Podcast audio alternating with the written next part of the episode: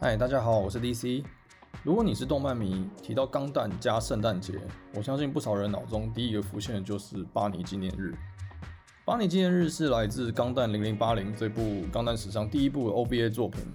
是一年战争，也就是钢弹无印时间线的一个外传故事。呃，故事舞台不是在主战场上，当然就没有阿姆罗与夏亚。它是发生在一个中立的殖民卫星里波，从一个少年叫做巴尼的视角，讲述一个反战的悲剧故事。这部很好看。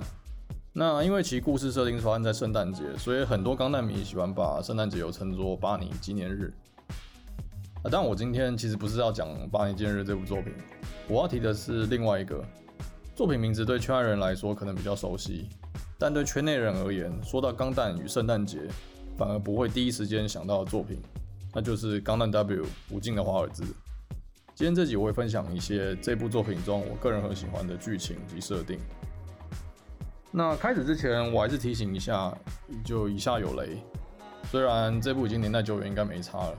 而且这部剧情本身我并不觉得是精彩到被雷会影响到观赏体验的，但总之我就还是先提醒一下。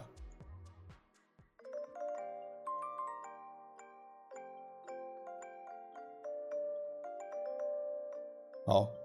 那无尽的华尔兹是《钢弹 W》后传，讲述本传 TV 版结局后，战争结束了，所以地球却迈向和平。但在那的一年后，因为一些余波荡漾，又有权力者站出来，在全世界都在庆祝圣诞节的这一天，让原本应该是和平的地球圈陷入了另一场战争。于是就有了不得不再站出来的人们，也就是主角方，不仅以现有的兵力以寡敌众，阻止了流星计划。那也想办法把本来已经送往太阳，就是要销毁的那些杀人机体，也就是钢弹，把它拿回来，为了守护现在当下的和平，再次启动他们。所以可以看到这部的战斗中，主角方都尽量以不杀死任何驾驶员、任何人的方式在作战，只想办法停止敌方机体的行动与火力，因为不希望世界再次陷入因为这样战争营造的仇恨连锁而永远下去的状况。啊，这边我补充一下关于流星作战这个名词啊，有看过 TV 版都知道，在第一集他们五架钢弹从太空直接空降地球那场战斗被称作流星作战了。但《无尽华尔兹》这部 OVA 剧情中告诉我们，其实 TV 版那个并不是流星作战，真正原本的流星作战，流星指的是殖民地，不是钢弹。这个作战计划原本是让太空殖民地故意失控坠落地球攻击。再用五架钢弹镇压完全陷入混乱的地面，这才是原本的流星作战。这一段其实是我第一次看这部时最受到震撼的一段剧情，就原来流星作战是指这么恐怖的东西。在这部中，主角五人其实并不是同一阵线，五菲是加入了反派玛丽美亚的军队嘛，并开着双头龙钢弹在宇宙中拦截了要去阻止他们的希洛跟天使钢弹。那为什么五菲想的跟其他四人不一样？五菲它代表的是许多在战争结束后存活下来却无法回归到日常生活的士兵们，因为除了战斗以外，他们什么都不会，可能没有其他的一技之长，或是心灵上就是不知道怎么在和平世界活着，没有生活目标。这些人不见得是心里坏到说啊，我希望战争能继续，让我们有理由开枪杀人。但相较于主张抛弃兵器、解散所有军队、完全和平主义的莉莉娜。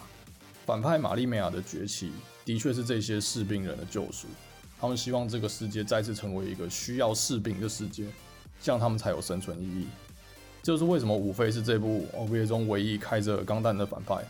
那其实也是我个人最不喜欢的一段安排啦。我我是蛮想看到五人一起战斗的画面，但、嗯、没有就算了也没关系啊，因为毕竟钢弹本来就不是什么机器人英雄片，这样的安排我觉得也不错。而且五菲跟希洛这单挑打斗中的那段独白，我觉得这部的作品核心，就展露了他们价值观的不同。希洛所想的是，他真的不想再战争了，即使这样，他还是把零式开回来，只希望这就是最后一次自己是当一个有能力杀死很多人的角色。那这部结尾最后就是一个和平的结尾啦，战争结束后，就五人都顺利让机体自爆销毁了。然后就进入旁白片尾说，之后的历史再也没有战争，那当然也没有钢弹这种兵器的存在，故事就在这边结束了。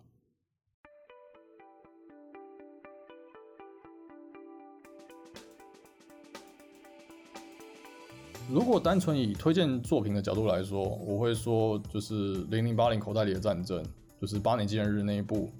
不论是深度或是触动人心的描写，都超过吴敬华儿子不少。而且他不用真的很懂零零七九，你就可以感受到那种震撼。吴敬华尔兹，他虽然不算是一代神作，但他还是一个有头有尾、叙事平铺直出的精致短片，我觉得。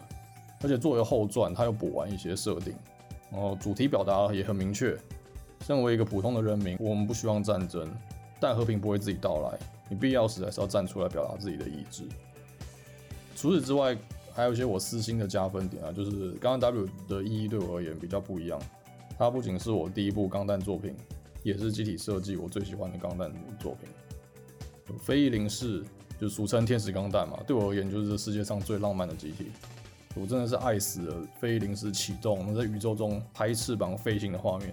对我而言那就是浪漫，那没有什么合不合理的，那不重要。那另外我很喜欢重武装钢弹，有一幕就是重武装跳进战场，然后架好格林机关枪全弹扫射，也是我最爱最爱的画面。也我也是为了短短这几分钟钢弹战斗的画面，就是去买了，当时就去买了第一版三话那个 OVA DVD 跟后来的特别篇。哦。主角群的个性我也都蛮喜欢的，这都不是很坏，也不是什么笨蛋，没有那种你看了只想摇头的搞笑，也或丑角。然后我尤其最喜欢希洛跟莉莉娜，这一对很特别，都没有什么太大的情绪起伏，很少有语言交流，即使有也都是过激的私语啊，像是经典的“我要杀了你”这句。但他们的默契与待在对方身边的执着，我真的觉得很感动，很喜欢。像是无尽华儿子中，希洛最后果断要炮击击毁要塞。啊，莉莉娜明明也在那里，但是两人的觉悟跟毫不犹豫就接受的表情，就让我印象深刻，真的很喜欢他们。好，那以上就是这部除了巴尼纪念日外，钢蛋与圣诞节的作品，也是我个人最喜欢的无尽华尔兹，分享给大家。那今天这集差不多就到这边，祝大家圣诞节快乐，拜拜。